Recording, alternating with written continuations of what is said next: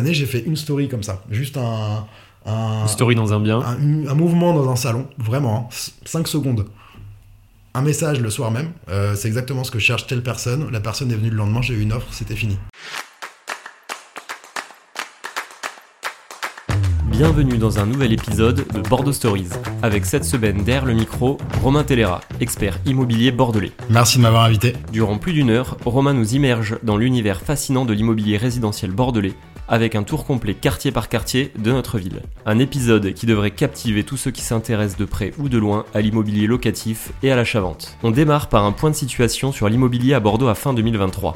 Avec des taux d'intérêt qui ont grimpé en flèche pour les acheteurs jusqu'aux défis posés par un marché locatif saturé, Romain nous partage un aperçu transparent et honnête de la situation actuelle. Alors, faut qu'on soit clair dès le début. Je pense que l'année l'année 2023, elle a été compliquée dans, dans l'immobilier, que ce soit euh, la transaction, la location. En gros, ça ne va pas fort.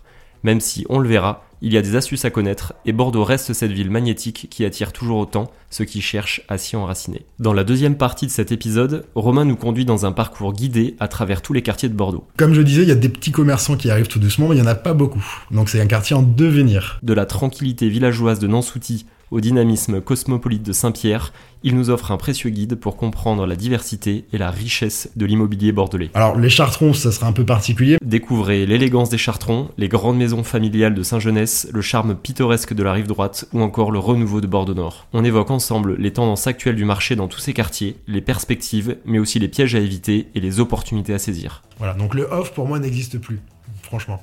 Ok. Anecdote de visite Oui. Est-ce que tu vois, tu as un ou deux, Oui. deux situations J'en euh, ai une pas mal. J'en ai une où, euh, en fait, c'est pour ça que souvent je dis que j'aime pas visiter quand les propriétaires sont là. Dans la dernière partie de notre échange, Romain nous partage ses anecdotes de visite les plus marquantes et ses conseils pour naviguer dans le marché immobilier bordelais. Quels sont les sites web d'annonces IMO les plus utilisés sur Bordeaux? Quel sujet y a-t-il avec les caves?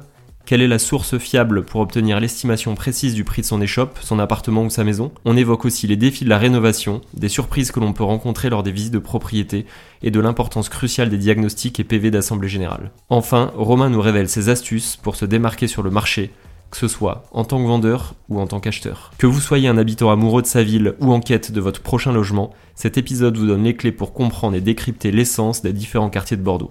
On remercie encore Romain pour sa participation et je vous souhaite une excellente écoute de cet épisode 11, absolument passionnant.